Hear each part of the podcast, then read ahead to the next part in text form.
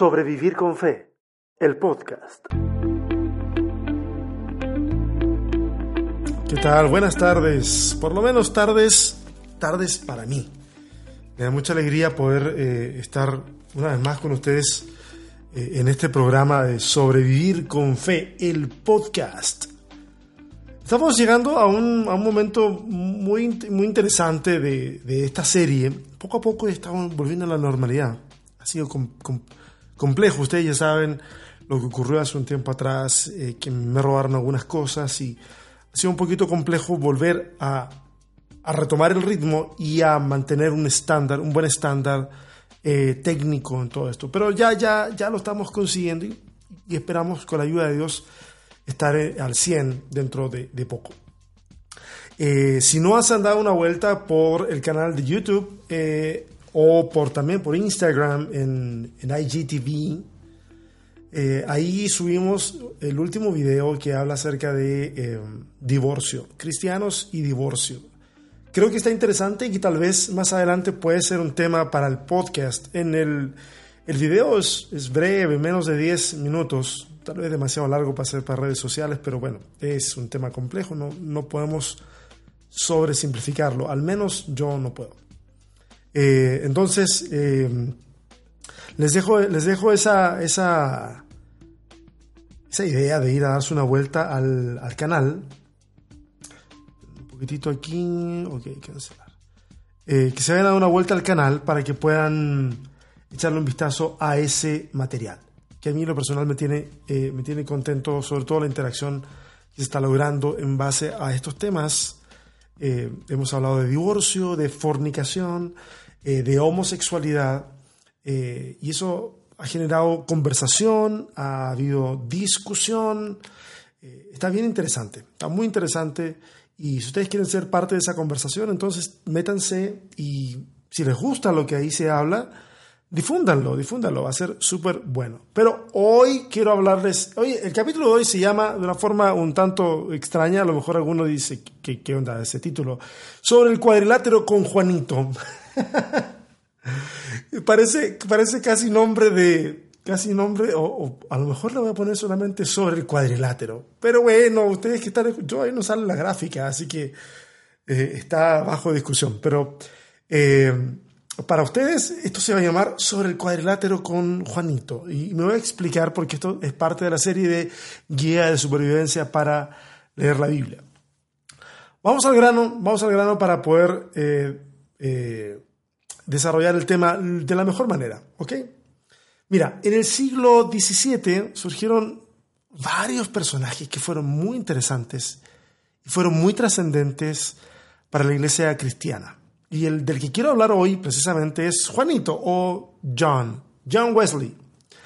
Él y su hermano Charles fueron precursores de lo que hoy conocemos como el, metodismo, que básicamente, eh, según yo lo veo, es una iglesia derivada del anglicanismo, pero que en realidad no pretendió ser una iglesia aparte. De hecho, el término metodista en realidad era un apodo que, se, que, que daba cuenta de, de, lo metódico que eran en cuestiones de disciplinas espirituales, pero no pretendían ser una denominación aparte. Mira, al respecto, en Chile ocurrió, ocurrió un fenómeno sui generis en relación al metodismo. El metodismo clásico es una especie de continuación de la tradición anglicana. Básicamente se trata de un tipo de iglesia eh, histórica, ¿okay? que tiene tradición y que tiene eh, todo un peso que le ha ido dando la historia por, por las fuentes de las cuales ha ido nutriendo. Eh, es heredera de los, de los avances producidos en la Reforma Protestante, etc. Pero en Chile, en 1909, surge un avivamiento de mano del, del aquel entonces pastor metodista Willis Hoover, y esto dio origen a la iglesia metodista pentecostal. Voy a mutear aquí este teléfono porque ya me está metiendo ruido. Iglesia metodista pentecostal. Iglesia que, dicho sea de paso, en este momento está pasando por la... Yo según lo veo, no tengo memoria ni, ni he escarbado para atrás si ha habido una crisis tan grande como la crisis que está viviendo hoy. Así que aprovecho a través de, de, este podcast, y, yo no voy a referirme al problema que están pasando, por lo menos no ahora, eh, pero sí es un problema de una crisis de magnitudes inmensas. Eh, quiero enviarle mi solidaridad y mi abrazo a todos los hermanos de la Iglesia Metodista Pentecostal en Chile, que les ha tocado sobrellevar todo este problema que ha levantado cuestionamientos, no solamente sobre sobre esa iglesia central de JBH, sino también sobre eh, el mundo evangélico en general. Entonces, mi solidaridad, especialmente con los metodistas pentecostales, pero también con todo el mundo cristiano evangélico en Chile en este momento. Eh, cuando yo les hablo a mis amigos, a los gringos, ¿ah? sobre la iglesia metodista pentecostal, es muy curioso porque les parece una contradicción. Me dicen, a ver, ¿es metodista o es pentecostal? Porque eh, es algo, es algo como, como una contradicción en sí misma, para, por lo menos para ellos. Y por eso es que les digo que es un fenómeno sui generis, muy, muy, muy de ahí solamente. ¿Okay? Eh, pero eso es algo anecdótico. ¿ah? Quise mencionarlo y de paso para poder hablarle a mis amigos de la Iglesia Metodista allá en Chile y mandarles un abrazo. Pero volvamos a John Wesley. Un predicador tremendamente efectivo. ¿ah? Y ciertamente muy dedicado al estudio de la Biblia. De él heredamos lo que hoy llamamos cuadrilátero wesleyano. Es un grupo de cuatro elementos necesarios para hacer teología. Ahora, es importante notar que Wesley nunca le llamó de esa manera, nunca le llamó eh, cuadrilátero wesleyano, no. Es eh, recién en el siglo pasado, en el siglo XX, que un teólogo metodista Albert C. Outler eh, es el que, al ver estos cuatro elementos interactuando en la teología de Wesley, le pone ese nombre. Alguien podría estar pensando, a ver, ¿cómo es que un grupo de cuatro cosas que se usan para hacer teología nos pueden ayudar a sobrevivir a nuestra lectura de la Biblia? Porque ese es, así se llama la serie, la guía de supervivencia. Eh, ahora, este es el problema. o el punto de todo, el tema de la teología. Ya me voy a explicar. La complejidad de leer la Biblia está centrada en nuestra necesidad de hacer teología desde esa lectura. Mira, si solo nos interesara el texto bíblico como una producción literaria, no nos interesaría que contuviera mitos, midrash, interacciones, o digo, intenciones teológicas de los distintos autores, etc. O sea, Tal vez, sí, sí, sí, tal vez nos interesaría, pero como no pretendería formar en nosotros una idea de quién es Dios o de cuál es medianamente su propósito para la humanidad, entonces no sería ninguna complicación real. Pero, pero, y aquí está la gran diferencia, nosotros, desde el cristianismo, ¿cierto? Leemos la Biblia y la complejidad se manifiesta porque hacemos teología con ella. Es decir, reflexionamos de Dios, de su relación con lo creado, y es por eso que nos presenta un problema, eh, nos presenta un problema, por ejemplo, creer en la creación de seis días literales, o leer que se envía a matar a una población completa en nombre del Dios de Israel. Y es por eso que pensé que ver este cuadrilátero podría resultar muy interesante. ¿Ok? Porque vamos al texto bíblico para hacer teología. También alguno puede estar pensando y decir, yo me acerco al texto bíblico y simplemente quiero entenderlo mejor y poder ser más fiel a Dios o sacar mis dudas o lo que sea. Bueno, bueno, todo eso que tú quieres hacer es teología. ¿Ok? Eh, cada vez que entra la cuestión reflexiva en torno a lo que estamos leyendo, que tiene una conexión con la divinidad, que tiene una conexión con la fe, con la religión, estamos haciendo teología. Formal o informalmente la estamos haciendo. Por eso es que este cuadrilátero me parece, me parece interesante. ¿Ok? Hecha la aclaración, proseguimos, porque hay mucho de que quiero hablarles eh, en esta tarde. Si tú estás escuchando esto en la mañana, hazte cuenta que yo dije esta mañana, o si es de noche, hazte cuenta que yo dije en esta noche, ok, da lo mismo. Mira, uno de los principales eh, principios eh, de la reforma, y que a lo mejor tú has oído hablar acerca de eso, es eh, la sola escritura, o la sola escritura. Es decir, que solo en la escritura, y cuando hablamos de la escritura estamos hablando de la Biblia, eh, es solo en la escritura, que es inspirada por Dios, es donde podemos encontrar la fuente de doctrina, conducta y dirección para la iglesia. Eh, algunos le hablan de la Biblia como el manual de instrucciones. Ustedes ya lo saben, o si no lo saben, se los digo, a mí no me gusta la metáfora del manual de instrucciones, porque el manual de, un manual de instrucciones requiere eh, eh, lectura y aplicación, lectura y aplicación en un sentido muy estricto, y creo que la Biblia no funciona de esa manera, sino que más bien uno, uno tiene que estar ahí en una, en una lucha con el texto, eh, entendiendo mil cosas, ¿ok? Y eso no ocurre precisamente con, con, un, con un manual. Entonces, básicamente eso se trata la, la sola escritura. Se oye súper bien en el papel, ¿ok? Ver que la Biblia es la fuente de doctrina, conducta y dirección para la iglesia. Se oye muy bien en el papel, pero personalmente a mí no termina de cerrarme por completo. Básicamente porque desde ese mismo grupo, el grupo reformado, y digo este grupo no como si me refiriera a un grupo, eh, a un mal grupo, no, tengo amigos que son reformados y los quiero mucho. No sé si me querrán tanto a mí, pero yo los quiero mucho. Pero en, ese grupo del que estamos hablando, de la, de la sola escritura, la tradición, por ejemplo, es muy importante, pero no se menciona la declaración de la sola escritura ni en ninguna otra sola. Tal vez porque se asume que esa tradición está fundada en la escritura. Pero nunca un constructo de tradiciones podríamos equipararlo a la palabra inspirada. ¿Ok? Alerta de spoiler. La próxima semana vamos a hablar de los conceptos que andan dando vueltas desde, hace unos cientos de años en relación con la inspiración. Cierre de paréntesis. Ok. El asunto es que en este cuadrilátero, el cuadrilátero wesleyano, que tiene, atención, redoble de tambores, tiene cuatro lados. Te voló la cabeza. Seguramente te voló la cabeza lo que acabo de decir, que un cuadrilátero tiene cuatro lados. Ok. Está compuesto por escritura, razón o la razón, la tradición y la experiencia. Cuatro elementos que están interactuando. Como pueden observar, la escritura está contenida en esta interacción con estos cuatro, estos cuatro elementos, bueno, tres elementos restantes. ¿Ok? Este cuadrilátero puede ser usado desde la Biblia o hacia la Biblia. Por ejemplo, yo puedo decir que me gustaría saber un poco más sobre los derechos humanos, por poner un tema. ¿eh?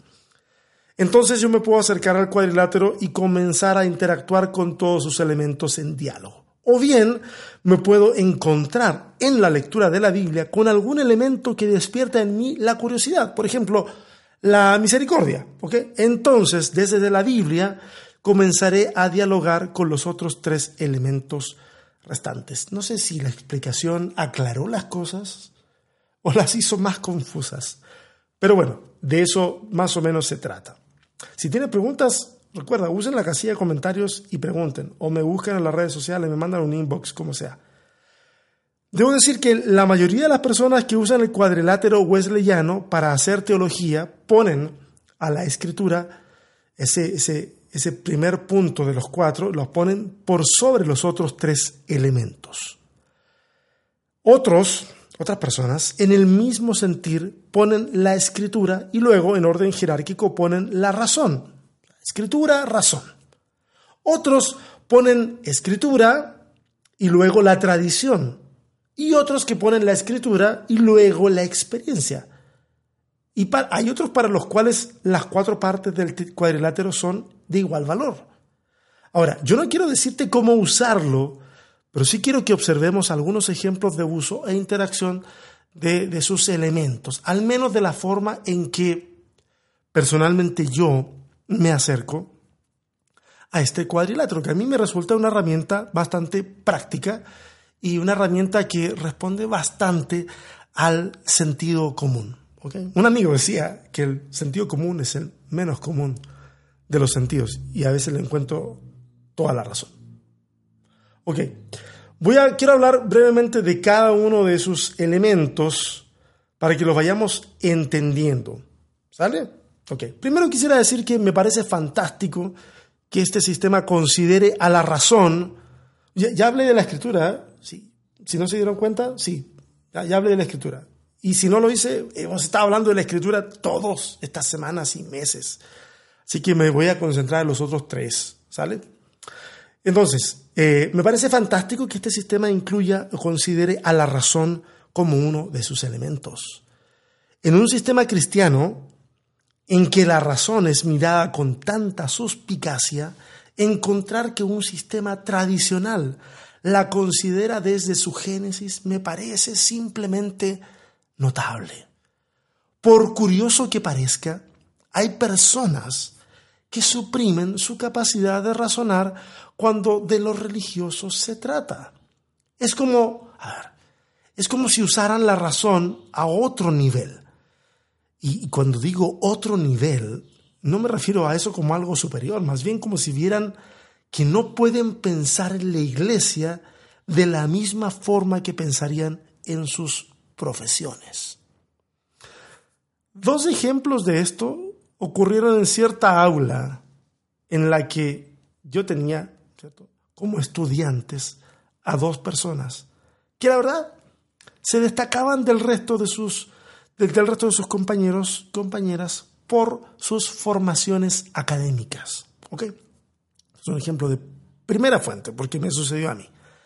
Uno de ellos estaba dedicado a la paleontología, prácticamente donde, por toda su vida dedicado a la paleontología. Hasta el día de hoy trabaja en un museo muy importante. Otro de ellos, profesor de física. Ambos asistiendo a iglesias de corte muy tradicional, conservador.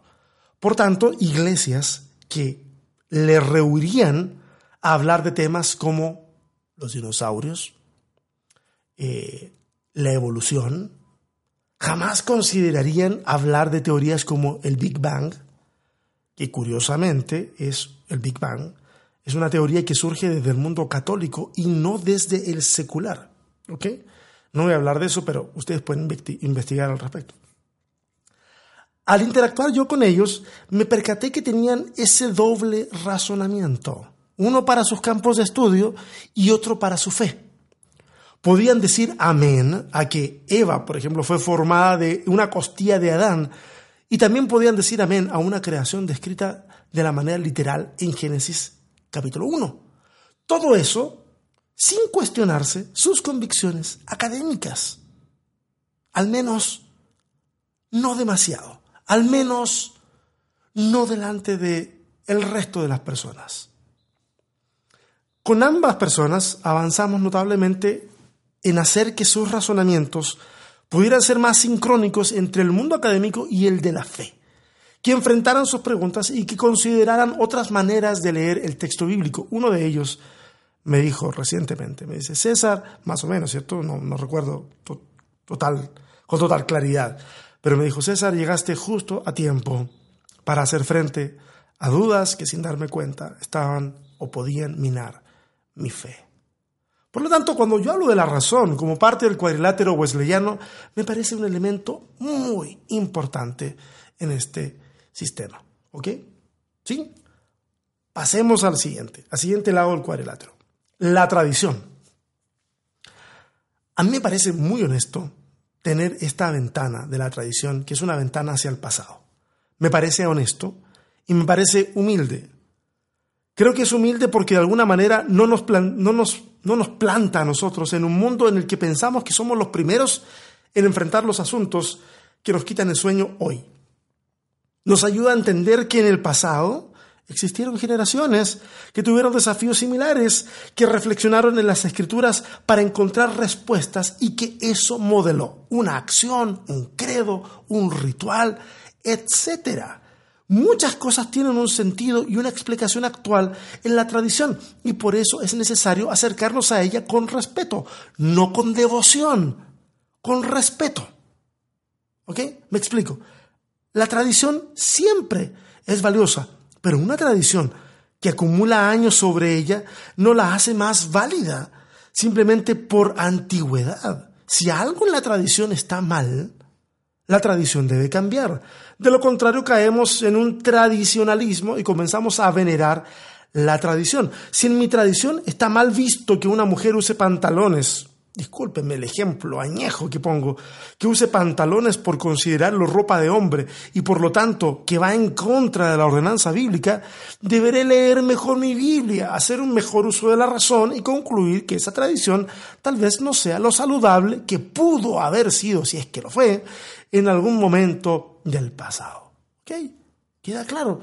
Hay gente a veces, sobre todo de iglesias eh, muy, muy modernas, que, ven que los elementos litúrgicos tradicionales eh, hay que tirarlos a la basura. No, no, no. Mira, si vas a empezar algo desde cero y no quieres incluirlos, está bien, o sea, no lo hagas. Pero si, si estás en una iglesia que tiene sus tradiciones y quieres revitalizarla, eliminar las tradiciones no es la respuesta. Las tradiciones tienen un valor, un valor histórico le dan, le dan cohesión. Y, somos seres de rituales, los seres humanos somos seres de rituales. Y esos rituales para mucha gente tienen sentido. Ahora, si, si me, reexplico, si los rituales van a estar en contra o en tensión con el Evangelio, entonces sí, tienen que ser revisados y posiblemente tienen que ser cambiados o eliminados. Pero si comunican algo, entonces yo puedo usar esos elementos para hacer más dinámica la, expresión comunitaria de la fe. ¿Ok? Mira, tengo, tengo unos, eh, un ejemplo, que también es testimonio. es otra historia, y también es del mundo pentecostal. En Chile, por ejemplo, en el mundo pentecostal, existe una tradición, y no, no tengo referencia si existe en otro lugar, si se, si se exportó a otros lugares, pero existe una tradición que se ha vuelto parte del ritual de las iglesias dar la gloria a Dios. Alguien puede decir, bueno, todas las iglesias damos la gloria a Dios. No, no, no, me explico. qué, lo que es esto de dar la gloria a Dios. Muy sencillo. La congregación, a pedido de alguien que dice, vamos a dar la gloria a Dios, o vamos a dar tres glorias a Dios, entonces la congregación se pone de pie, alza las manos y repite tres veces, gloria a Dios, gloria a Dios, gloria a Dios. Luego, si estaban sentados, vuelven a sus asientos o si estaban cantando, pues siguen de pie. En una reunión, esto puede ocurrir desde un par de veces hasta, y hablo desde mi propia experiencia, hasta unas 20 o 25 veces. Hace un rato les hablé de, de, esta iglesia en Chile que se llama Metodista Pentecostal. Pues bien, durante los años más fuertes del avivamiento que comenzó en Chile en 1909, las reuniones podían resultar eternas, además de ser tremendamente desordenadas y extravagantes en la manera en que se canalizaba el éxtasis espiritual, era como una suerte de frenesí sin control. Ahora, a fin de que las reuniones adquirieran un poquito más de orden y se pudiera avanzar un poco en la liturgia, se llegó a un consenso, los líderes llegaron a un consenso. En algún momento de toda esta manifestación, eh, alguien, posiblemente uno de los líderes de la iglesia, cuando viera que la cosa ya estaba alargando demasiado, diría que todos tenían que dar la gloria a Dios. Y todos, sin excepción, sin importar lo que estuvieran haciendo, se detendrían de hacer lo que estaban haciendo y juntos dirían tres veces, gloria a Dios, Gloria a Dios, gloria a Dios para siempre. Luego de eso, iban a guardar silencio. Este acto ponía orden al caos del momento y permitía que la reunión avanzara. De ahí la tradición y de ahí el uso casi compulsivo y en algunos casos poco razonado que existen muchos lugares en los que una persona puede pararse y sentarse una decena de veces si el que dirige la reunión así lo solicita para hacer el ritual. ¿Se dan cuenta? Ahí hay una historia de, la, de, la, de una tradición. Ustedes a lo mejor tienen sus tradiciones en sus iglesias. A lo mejor sería un buen ejercicio, los desafío a hacer ese ejercicio, de preguntarse de dónde viene esa tradición. ¿Cómo se explica cierta oración, cómo se explica cierto procedimiento que ustedes ven y que a lo mejor les parece un poco anacrónico, como, como fuera de época. Eh, eh, a lo mejor es un buen ejercicio comenzar a preguntarse y darse cuenta que tal vez eso que parece eh, como sin sentido para nosotros hoy tuvo un sentido importante en el pasado. Tal vez lo que haya que hacer sea rescatar el sentido y crear una nueva tradición o simplemente no crear tradiciones y ser más espontáneos. Cada cual tiene que decidir de acuerdo a sus contextos. Ya no les voy a decir qué hacer. Ok, el otro elemento que nos falta ver es el tema de la experiencia. La experiencia es un elemento muy interesante también porque le entrega valor a lo que el intérprete, el lector de la Biblia, ha vivido. Le entrega valor a su contexto y eso es importante. Al respecto, hay muchas personas cristianas honestas y que desean lo mejor para la iglesia que van a decir que la experiencia es irrelevante para interpretar o interactuar con la escritura. Una vez más, se asume que se puede llegar al texto, y lo hemos dicho mil veces en este podcast, podemos llegar al texto con objetividad y eso no es cierto, es la mayor ilusión que nos hemos creado. Y ciertamente es una ilusión que resulta tóxica porque nos hace ciegos a nuestra limitación. Todos llegamos al texto desde algún lugar. Otros, otros leemos el texto y, cuando lo leemos eso dispara dentro de nosotros ciertas emociones, que no son otra cosa que la manera en que las experiencias que hemos vivido resuenan en nuestro interior frente a lo que estamos entendiendo del texto. ¿Ok? Eh, muchas personas han visto que el tema de la experiencia está muy ligado a lo emocional. Y yo entiendo que se quiera cuidar mucho el tema de las emociones. De que, y yo fui de esas personas que hablé mucho en contra de las emociones, diciendo, oye, las emociones no pueden dirigir tu vida, y las emociones, y las emociones aquí, las emociones allá, ¿qué es eso? ¿Será algo, es Dios obrando o son las emociones? Hasta que en algún momento me di cuenta que era un estúpido tratando de luchar contra algo que está dentro del ADN del ser humano. El ser humano es un ser emocional. Así es, hemos sido creados y el tema, claro, hay un peligro, por supuesto que hay un peligro, pero hay un peligro en todas las cosas. O sea, si nosotros nos volcamos 100% en la escritura y no apartamos la nariz de ahí, no vamos a ver el contexto que ocurre, no vamos a usar la razón, solamente vamos a hacer una metralleta disparando versículos bíblicos y eso también va a ser tóxico. Y tenemos ejemplos de eso en el mundo real hoy en redes sociales personas que tratan de resolver todo con un versículo bíblico, pero sin razonamiento, sin emociones, sin mediar la experiencia, sin mediar absolutamente nada. Entonces, uy, esta cosa se movió. Me emociono y muevo las manos y golpeo el micrófono. Oye, pero entonces el asunto no es que las emociones sean tóxicas, es que cada elemento de los que hemos estado hablando puede ser súper tóxico si nos acercamos de manera desmedida a ese elemento. Y ese es el punto que quiero rescatar. Las experiencias, la experiencia de los cristianos, no solamente experiencia en la iglesia, sino experiencia en la vida, puede ser de gran ayuda a la hora de poder formular nuestras teologías o nuestras pastorales también. Yo he dicho desde hace un tiempo a la fecha, no, no siempre, pero desde un tiempo a la fecha he estado pensando que la teología, a los que estamos involucrados en el ministerio por lo menos, la teología nos acompaña la mitad del camino. Pero la que nos acompaña todo el camino es la pastoral. Y a veces es ese escenario distinto en el que yo vivo, que es diferente al que tú vives, el que a lo mejor gatilla ciertas acciones que son que tienen un respaldo teológico, pero básicamente tienen un impulso pastoral de acompañar a ciertos grupos. Por ejemplo, en el video que hice respecto de la homosexualidad, hubo gente que no entendió nada. Está tan prejuiciada con lo, con lo que tiene que ver con el mundo eh, LGBT, eh, que, que vio una posición que no era agredir a ese grupo y, e inmediatamente asumió mil cosas. Eh, una persona incluso me dijo, si, si quieres salir del closet, mejor sal del closet. Como que parece que no nos sabemos mover en el diálogo. Todo es un extremo.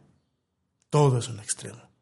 Y parece que hasta valoramos a las personas que son extremas. Y les ponemos una vestimenta piadosa. Y decimos que no, no, no, no son extremas, son apasionadas. Avancemos. Quiero contarles un ejemplo de cómo interactuar con este cuadrilátero, para que esto no se haga tampoco tan largo, tedioso.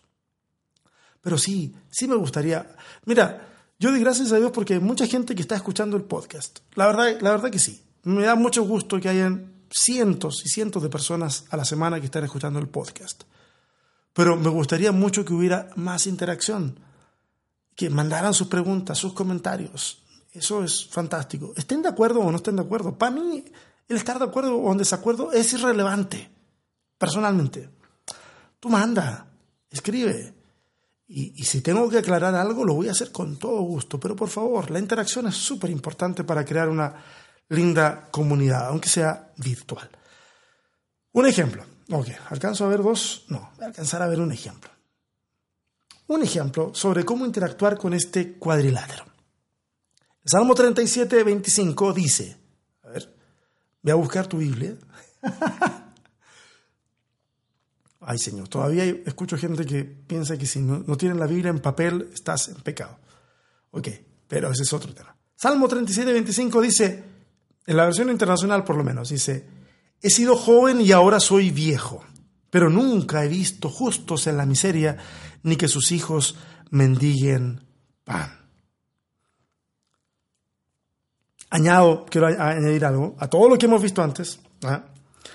que nuestras ideas las ideas que tú o que yo tengamos sobre la inspiración, la inerrancia, la infalibilidad del texto bíblico, por supuesto que van a modelar mucho de lo que yo voy a leer. ¿Ok? Lo voy a dejar eso en un paréntesis o lo voy a agarrar en un alfiler, lo voy a poner sobre, sobre un tablero, ¿cierto? Ahí lo vamos a dejar un rato. Otro día vamos a volver a tocar ese tema. ¿Ok? Avancemos. El texto dice lo que dice.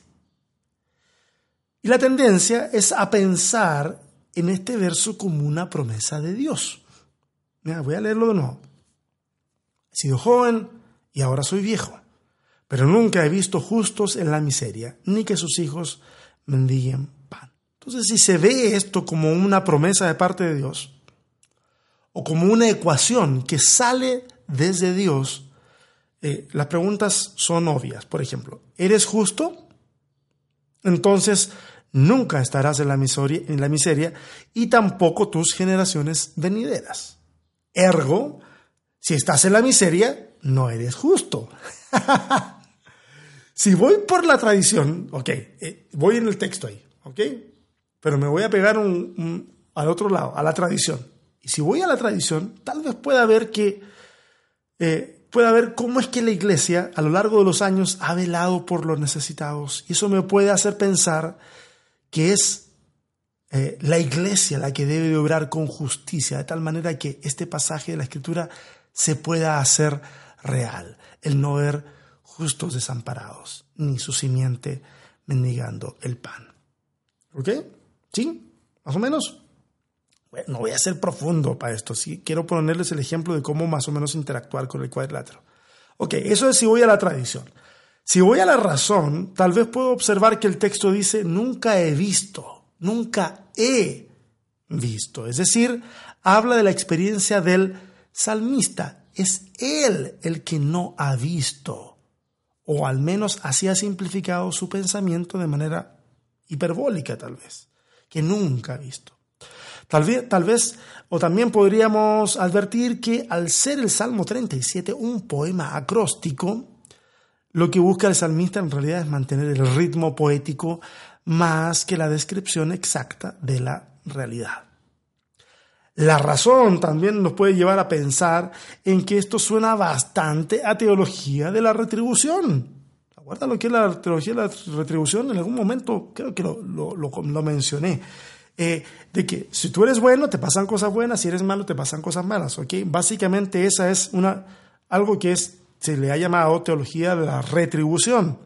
Y que mucha gente hoy vive y cree que así, así es. O sea, si a alguien le pasa algo malo, comentarios, ¿cierto? De repente dicen, bueno, algo estará haciendo, o algo habrá hecho, o esa suspicacia eh, tan hipócrita que, que, con la que nos referimos a las experiencias del resto. Pero bueno, la teología de la retribución es algo a lo que Jesús y los apóstoles eh, eh, van, a ir, van a ir en contra del asunto, básicamente por sus propios testimonios de vida. No olvidemos que, que todos pasaron por el martirio, Jesús y los apóstoles, ¿ok? Eh, y que es un elemento al, cual Jesús va a apuntar en contra cuando responde a la pregunta eh, de los discípulos en Juan capítulo 9, sí, que no me falla la memoria, cuando le preguntan por la razón de la ceguera de cierto hombre que era ciego desde el nacimiento.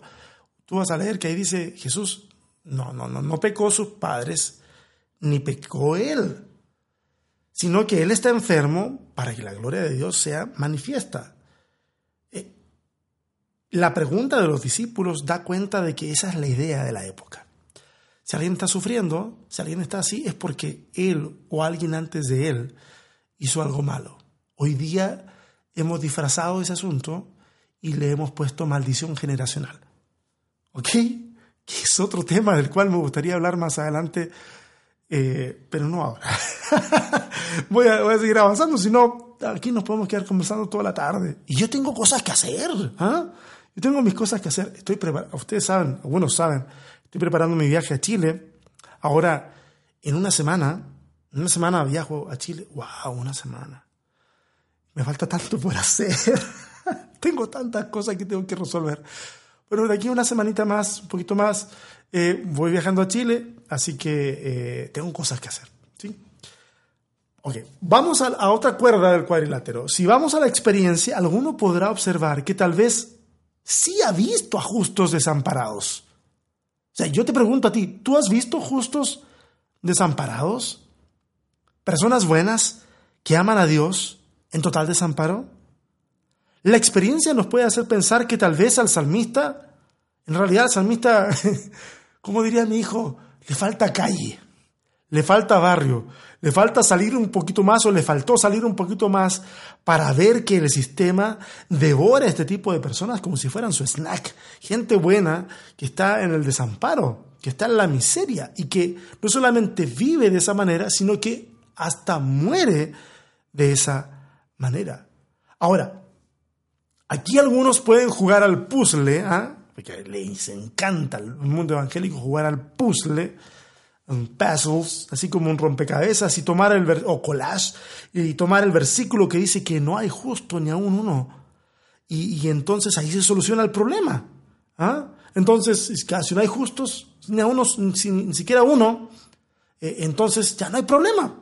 Pueden sufrir necesidad sin problema. El asunto aquí es que el salmista se refiere a un tipo diferente entonces de justo, porque el salmista los ha visto.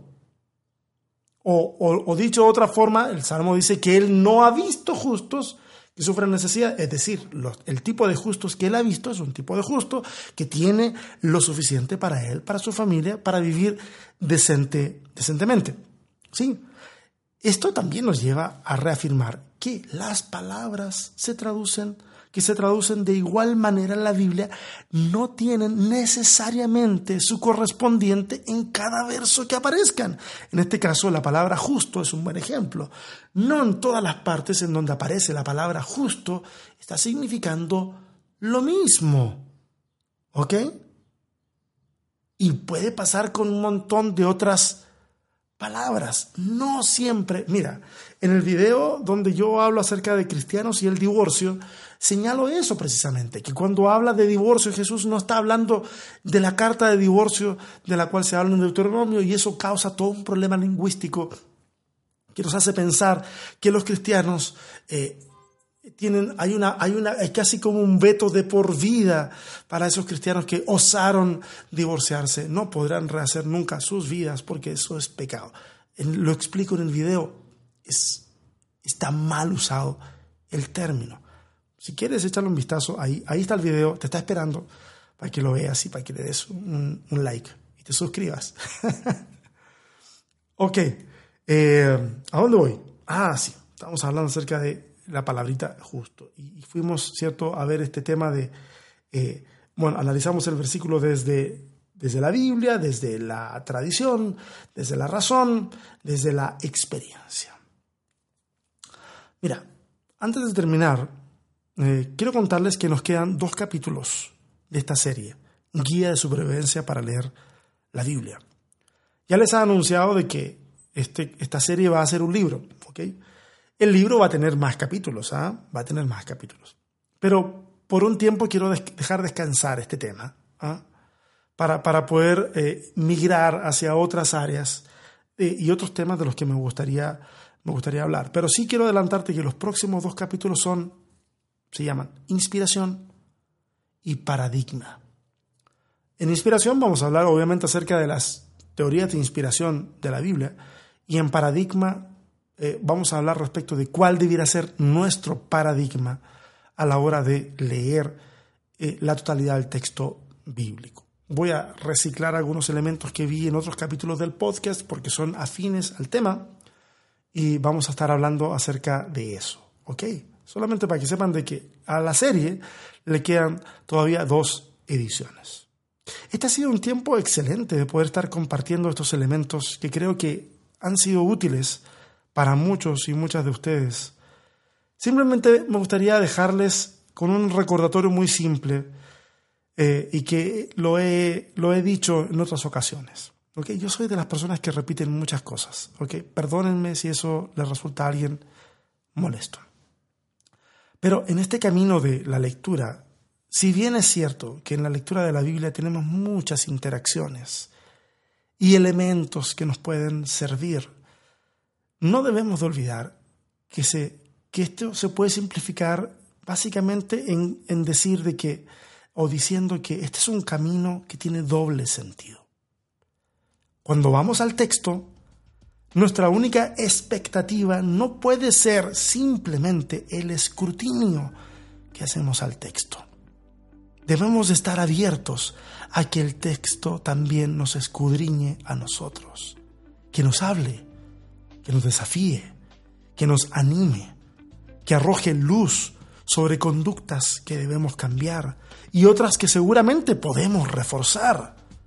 Si recorremos el camino solo de ida, evidentemente tendremos una cosecha intelectual y posiblemente muchos y muchas de ustedes están en esa búsqueda intelectual, pero sabes que hace falta algo más que el intelecto para poder tener vidas más plenas.